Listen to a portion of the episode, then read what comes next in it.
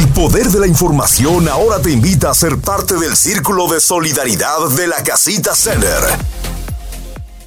Así es, y ya estamos con nuestra invitada del día de hoy aquí en el segmento de la Casita Center y como siempre un placer tener con nosotros a la doctora Patricia Bautista, que hace un ratito no está por aquí, doctora, pero nos da muchísima alegría que nos acompañe en esta mañana de información. ¿Cómo está usted? Muy buenos días, Katy. Qué gusto saludarte. Eh, muy, muy contenta de poder estar de regreso contigo y con toda tu audiencia. Doctora, se le extraña siempre cuando este, no está por aquí, pero siempre nos dejan muy buenas este, eh, representantes de la casita, pero ahora sí, ya la tenemos aquí, la vamos a aprovechar como, de cómo se trata de eso, de aprovecharla. Y arrancamos el mes de diciembre, perdón, y arrancamos el mes de abril, yo todavía no quiero cumplir años, me quiero tardar, por eso me fui a diciembre. y este, es el mes de hacer, crear conciencia sobre eh, el autismo, que ya se está hablando más y más, ya lo hemos hablado nosotros aquí en otras ocasiones, pero me da gusto de que la gente, nuestra gente, nuestra comunidad, lo hable, sea más abierto y es que antes era así como que pena, era como vergüenza, hasta, hasta cierto punto no querían decir los padres de familia, es que mi niño tiene, porque había un estigma y, era, y es triste, ¿no? Que los escondíamos a los niños, ¿no? Que no los vean o los querían tratar diferente. Y tal vez sí, se les tiene que dar un cuidado especial, pero los tenemos que tratar como a otro hijo de la familia y que todo sea, porque igual aunque digamos en una familia somos 10, estoy hablando de la mía doctora, ¿eh? Y todos somos diferentes, a todos nos van a tratar diferente, ¿no? Pero que sea este de una manera que no se note una diferencia muy marcada para que no se y a esto quiero decir que no sigamos con ese estigma, eso es lo que me quiero referir, de que ay, a él no porque él tiene esto y esto y esto, sino que, que forme parte de esta sociedad, como debe de ser. Sí, sin lugar a dudas, este, te decía que me da mucho gusto estar de regreso contigo y en tu programa como representante de la Casita Center y en, en particular como representante del programa de empoderamiento en salud. Y la gente que oye dice empoderamiento en salud, ¿a qué se refiere? ¿No? ¿Qué es esto? Estamos convencidos y hay muchos estudios que, que apoyan esto y que sostienen esta teoría de que entre más conocimiento tengamos y un conocimiento cierto, un conocimiento basado en, ciencia, conocimiento basado en evidencia, somos más fuertes. Y somos más fuertes en el sentido en el que vemos las cosas de manera más clara y podemos tomar acción. De eso se trata nuestro programa. Y como bien dices, estamos a punto de, bueno, hoy es el primero de abril, estamos a punto de empezar este mes, este mes de abril, que se considera el mes de la concientización del autismo y particularmente mañana, mañana 2 de abril, es el Día Mundial del Autismo. ¿Y por qué esto? ¿Por qué hablar, como decías, por qué hablar de, del autismo? Es, es importante que cuando hablamos de concientización, hablemos de que esto implica que la población en general aprenda y se sensibilice acerca de lo que es eh, los trastornos del espectro autista, y pero no solo nada más aprender por aprender o, o el sensibilizarse quiere decir el que como, como comunidad nos hacemos más empáticos y desarrollamos también nuestro poder de aceptación para aquellos que están afectados, no solo los que tienen el, síndrome dentro del espectro autista, sino con sus familias. Muy bien lo decías, las personas que tienen alguno de estos um, de estos eh, padecimientos dentro de ese espectro autista son diferentes, pero no son menos que los demás. Y algo que es muy importante es que recordemos que cada uno de estos eh, trastornos no son contagiosos. Hablamos, vayamos a la definición de qué es un, un, un, trastorno del espectro autista. Y estos son trastornos que se dan durante el desarrollo del cerebro, cuando los bebés están adentro del abdomen del útero de la mamá nuestro cerebro y como todos nuestros tejidos están creciendo, están madurando, están desarrollándose, pero en particular en este grupo de niños que tiene esta afección hay algún algo que los hace cambiar. Y al, al haber este cambio en el desarrollo del cerebro, puede manifestarse este trastorno de diferentes maneras. Ya he hablado de un, espectro autista. ¿Y ¿A qué me refiero? Así como si pensamos que el espectro de luz va desde muy iluminado, así como cuando estás en un día afuera con sol, a cuando está completamente oscuro, eso es un espectro de luz, desde, desde completamente oscuro, negro, que no ves nada, hasta cuando tienes toda la luz y puedes ver. Eso es un espectro. A eso se refieren cuando hablan trastornos del espectro autista. Estos trastornos pueden ser trastornos en los que las modificaciones que había en el cerebro producen algún tipo de modificación en el comportamiento de las personas, cómo se comunica, cómo socializa, cómo se comporta con otros, que apenas es leve, que apenas se puede dar cuenta. Y, cuando, ahora ya como adultos nos damos cuenta y volteamos a ver y dices, caray, esta persona con la que yo crecí tenía algo diferente y todos sabíamos. Sin embargo, pues era aceptado y, no sabíamos entonces que estaban estos diagnósticos. Entonces están desde, los que tienen trastornos que les permiten funcionar de forma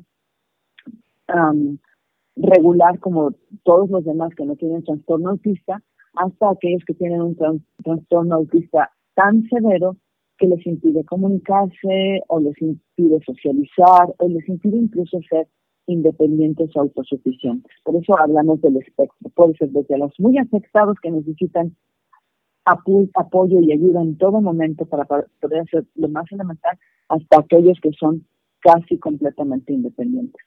Entonces, recordemos, no es contagioso, son como cualquiera de nosotros y lo que necesitan son apoyos. Son diferentes, pero no son menos. Entonces, estos trastornos del espectro autista se, han clasificado en tres. En el autismo, en un trastorno generalizado del desarrollo que no tiene un diagnóstico específico, y aquellos que tienen algo, pero que no pueden clasificarlos de alguna forma. Y hay otro segmento de, este, de estos trastornos que se llama el síndrome de Asperger. Y, se van a caracterizar, no van a doctora, pero dígame qué es lo que tienen, o sea, ¿cómo, cómo puedo sospechar?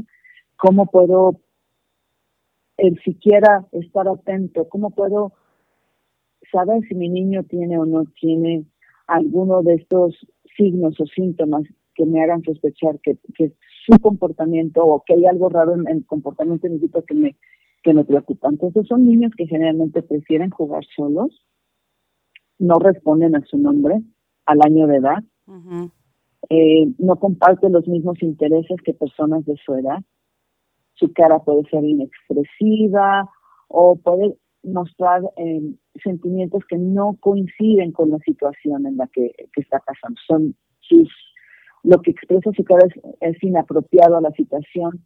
Son niños que tienen trastornos del sueño, tienen demora en el, desarrollo del lenguaje, pueden ser hiperactivos. Algo que es muy interesante es que no les gusta el contacto físico, ni físico ni visual. Lo evitan o se resisten a ello. No entienden esto de los límites de espacio personal, así como hay niños que no toleran contacto físico, hay otros que son diferentes. Se les dificulta entender los sentimientos de otras personas, algo que también, y esto lo hemos visto mucho en las películas, algunos niños pueden tener comportamientos o movimientos que son de repetición, ¿no? Que agitan la cabeza, que mueven los brazos, que, que no pueden estar tranquilos. Eh, interactúa y van, generalmente son, son personas que quieren estar solos a menos que necesiten algo, porque si necesitan algo entonces interactúan, ¿no? Para obtener lo que desean y después se vuelven a se vuelven a, a su estado en el, en el que están cómodos y es importante que algunos sonidos extremos, luces, olores intensos o texturas los, los, los abruman, los agobian. Se ha descrito incluso que algunos de, de estas personas pueden tener un, un grado de, de, desarrollo intelectual increíble, que, que son fenomenales para, para recordar hechos históricos, son fenomenales porque tienen una memoria fotográfica o son fenomenales porque porque saben hacer operaciones matemáticas en, el cerebro de una forma que es diferente a los demás. Entonces, son trastornos del desarrollo que pueden favorecer algunas habilidades y no favorecer algunas otras. La Organización Mundial de la Salud reporta que en el mundo entero aproximadamente uno de cada 160 niños puede tener este, este, estos trastornos y que es muy importante que sepamos que no hay una sola causa para la aparición de estos trastornos, que las cosas son múltiples, pueden ser genéticas, pueden ser neurológicas, bioquímicas, infecciosas, ambientales. No hay algo específico. Si, si vas sumando, pues dices, ah, es que es la conjunción de esto, más aquello, más aquello, más aquello. Entonces, eh, puedes más o menos sospecharlo. Algo que por mucho tiempo la, los grupos antivacunas promovieron es que lo relacionaban con algunas vacunas que se administran durante la infancia. Esto se ha rechazado de forma categórica por muchos grupos de investigación. Incluso hay un doctor que fundamentó toda su trayectoria, pareciera más bien artística más que médica, porque se hizo muy muy popular y, tenía libros y no sé qué.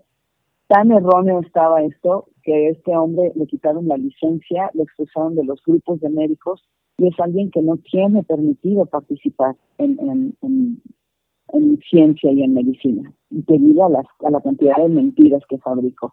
Entonces, no tiene ninguna relación estos trastornos del espectro autista con ningún tipo de vacuna. En 2021, la CDC reportó que aproximadamente, y esto es algo que llama mucho la atención, porque en Estados Unidos, uno de cada 44 niños ha recibido un diagnóstico de, de con algún trastorno de, de este espectro. Y entonces, te pones a pensar, pero ¿por qué no? ¿Por qué hay muchos más en, Estados Unidos? Y lo que, lo que pasa es que la, la población o el, grupo de diagnóstico, el grupo médico que se dedica al diagnóstico de estos, están sensibilizados y pueden identificarlos más fácilmente. Entonces, probablemente por esto se puede identificar y se puedan diagnosticar más tempranamente, mientras que algunos países, algunos otros países no tienen los recursos o la forma de hacer estos diagnósticos es, también importante que sepamos que los niños son afectados cuatro veces más que las niñas.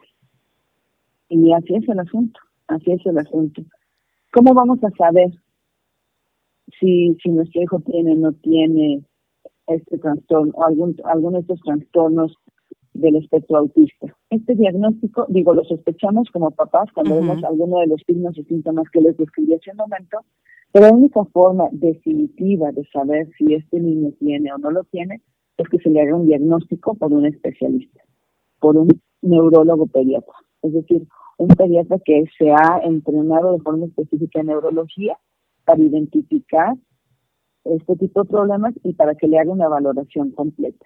Antes de esto hay muchas escalas o, pruebas, incluso algunas disponibles en Internet de la Academia Americana de Pediatría, que podemos, a los que podemos tener acceso si estamos sospechando. Pero lo ideal es que hablemos con el pediatra y, y, esto es, vamos a hacer un, un, alto aquí en este momento para insistir con nuestras familias que si usted no está llevando al pediatra a su niño de forma regular, y me refiero de forma regular, es que nuestros niños dentro del primer año de vida tienen que ir a los dos, a los cuatro, a los seis, a, a los doce meses al doctor por, porque tienen que recibir sus vacunas, pero no solo es la, el recibir vacunas, sino que su pediatra está viendo que su niño está creciendo de forma adecuada, que está teniendo y adquiriendo las habilidades que deben de corresponder con cada eh, edad que, se va dando en su niño.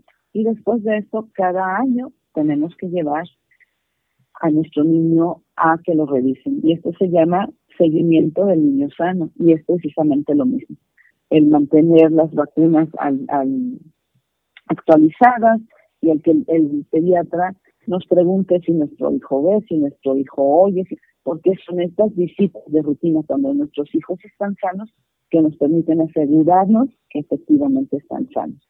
Entonces, si sospechamos algo, lo primero que hacemos es buscar al pediatra. Si no tenemos pediatra, entonces tenemos que buscar un pediatra.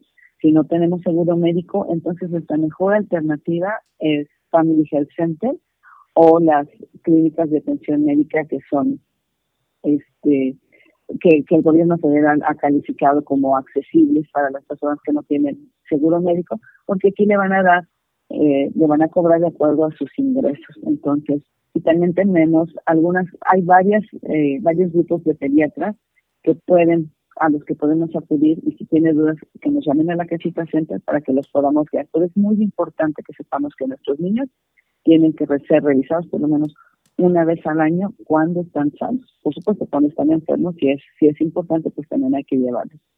Entonces, esto es, esto es lo más importante que, que tenemos que, que compartir. Si ya le diagnosticaron, usted sospechó, ya habló con el pediatra, ya lo revisó el neurologo pediatra, y ya lo diagnosticó. ¿Qué sigue? Pues entonces sigue el tratamiento. ¿Qué es lo que, qué es lo que se hace para favorecer a estos niños que, tienen algún trastorno del, del espectro autista?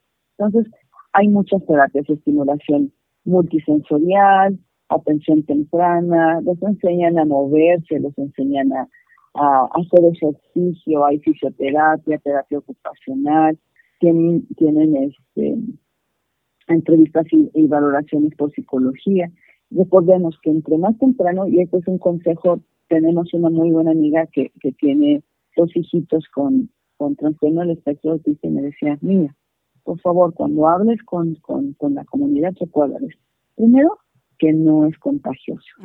Segundo, que son diferentes, pero son tan cariñosos y, que a pesar que parece que no están poniendo atención, están absorbiendo todo, lo que está pasando alrededor suyo y se dan cuenta de que la gente los juzga o los critica o los abusa. Entonces, eh, su llamado, el llamado de esta mamá es diles que están atentos, que, que están interactuando con el, el, medio ambiente, con la comunidad, a pesar de que no parece. Y entonces nos invita a todos a que seamos gentiles, a que seamos tolerantes, a que seamos, que tengamos compasión y que seamos eh, empáticos con este tipo de niños.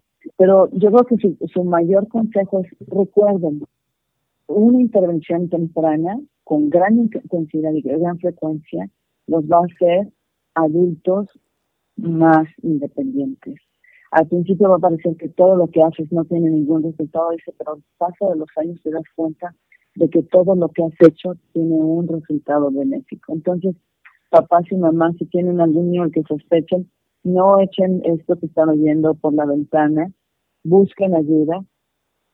Y es muy importante que esta ayuda se eh, está caracterizada por no solo la asistencia que les da su, pediatra, sino todas las terapias y todo lo que necesitan, porque algunos niños con terapias, pero algunos niños van a necesitar medicamentos. Ah, algunos de esos trastornos pueden tener impulsividad, agresividad o autoagresiones, se, se autodañan, se autolastiman, pueden tener ah, la presencia de tics o, movimientos de repetición o dificultad para dormir o o dificultad para controlar este interés. Todo esto puede ser controlado con medicamentos, pero esto lo tiene que hacer un pediatra o un neurólogo pediatra. Y además recordemos que nuestros niños son, son nuestra responsabilidad. Y la alimentación saludable también se ha visto que tiene un buen impacto en el desarrollo y en el tratamiento de estos niños. Entonces, no recurramos a la comida chatarra, a, la comida instantánea, a la comida rápida como parte de, la dieta de nuestros niños. Sabemos que el darles vegetales y, darles también fruta no es fácil, pero en la medida de nuestras posibilidades, posibilidades tratemos de hacerlo. Busquemos la fruta que es más barata, los vegetales que son más baratos, y si esto representa más trabajo, pero hagamos un esfuerzo como familia y como, como comunidad. Muchos de estos niños son no verbales. ¿A qué me refiero? Hasta 40% de 10 niños que tienen este aspecto autista, 4 pueden no saber comunicarse de forma como nosotros lo hacemos, a través del lenguaje. Sin embargo, a través del apoyo de su familia, con imágenes, con movimientos, con señales, con signos, pueden aprender a comunicarse.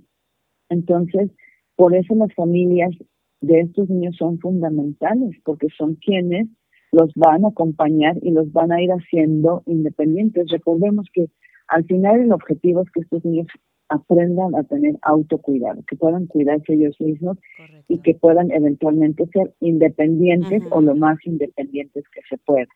Entonces, como les decía, mi amiga decía, mi amiga dice que sean pacientes los papás y las mamás, que sí tienen que hagan lo más temprano posible la terapia, que tan frecuente como puedan, y que recordamos el proceso de aprendizaje es lento y no es en curva hacia arriba, no, no es una sola, es subidas y bajadas, subidas y bajadas.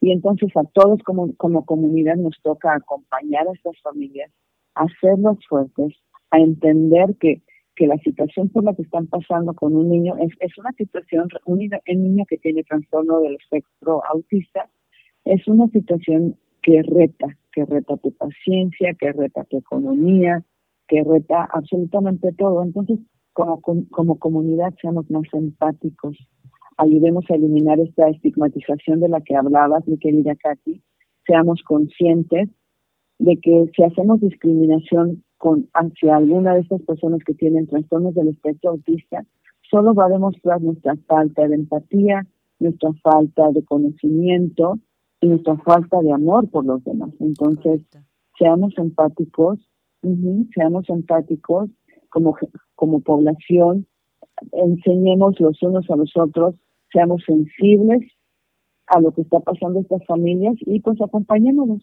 Recordemos, son diferentes, pero no son menos que los demás. Exactamente. Y de hecho, doctora, este año el lema de por el Día del Autismo es eh, por un mundo neuroinclusivo para todos que, eh, como lo decía, se cambió de buscar una cura o una conversión del autismo a la aceptación, a apoyo e inclusión a las personas con, este tipo de, ah, con el autismo.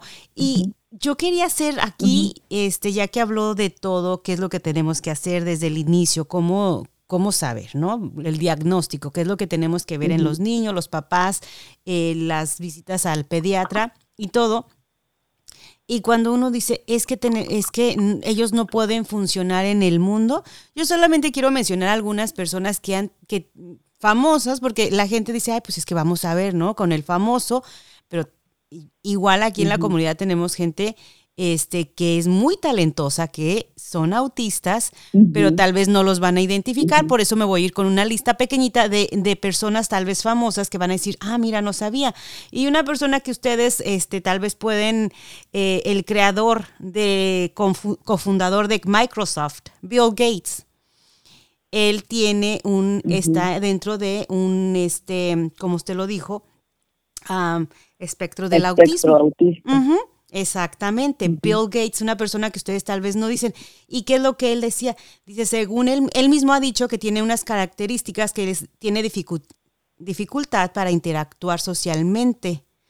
Este, incluso él es muy monótono, entre otras características. El actor Anthony Hopkins, Albert Einstein, este Beethoven, la gente que va a decir, bueno, pues sí, o dime alguien más reciente, ¿no? Pero vamos a Charles Darwin, que lo estudiamos en, en la escuela. Y si te gustan las películas, este director, cineasta, artista Tim Burton, que después, este, si ustedes ya vieron la película como la de Charlie y la factoría de chocolate o la de Beetlejuice, pues esto ahora ustedes van a entender porque esas a mí me encantan las películas y yo siempre he dicho el cerebro de este hombre y es que él está proyectando lo que él ve como él interpreta el mundo y para mí son unas películas buenísimas porque son diferentes. Y es una forma de ver cómo Exacto, exacto. Exacto. Estás mencionando a gente que es brillante y, lo, mencionábamos hace un rato.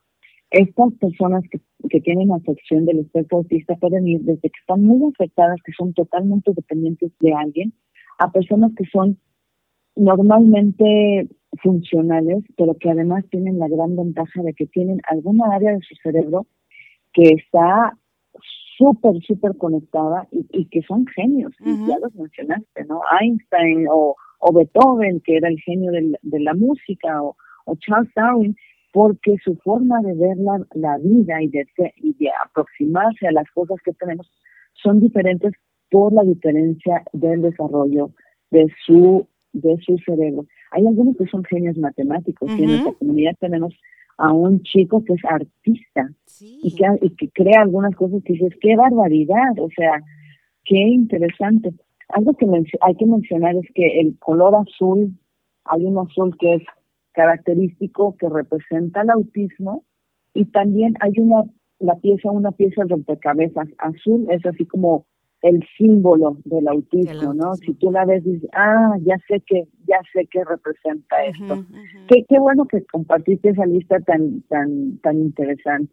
No, y hay más, doctora. Y uno dice, mira, y por eso es que yo al inicio decía, es que no tenemos que decir, ay, pobrecito, tiene autismo, o esconderlo como era lo que pasaba mm, eh, antes de que, ay, escóndelo, que no lo vean porque es rarito. Esa palabra, ay, es que es rarito, el niño es rarito, ya viste que el niño es rarito. No, es diferente y en la diferencia está la belleza, porque no sabe, es la conexión. Entonces, con eso me gustaría que también la gente se quede el día de hoy. Eh, no solamente juzgar a las personas porque actúan de una forma diferente, porque no saben interactuar socialmente como tú y yo lo hacemos, porque no sabes dónde esté ese, ese, esa conexión. Y hay veces que dices, yo no puedo hacer esto, ¿cómo estas personas pueden? Porque ellos están, están conectados de una manera diferente con el mundo, con todas las cosas. Son diferentes. Y es que todos somos eso Que, eso que dices es esencial. No juzgar, no juzgar y no, ay, pobrecito, no, ayuda, acompaña, empodera y seamos empáticos. Yo creo que eso es lo más importante. Exactamente.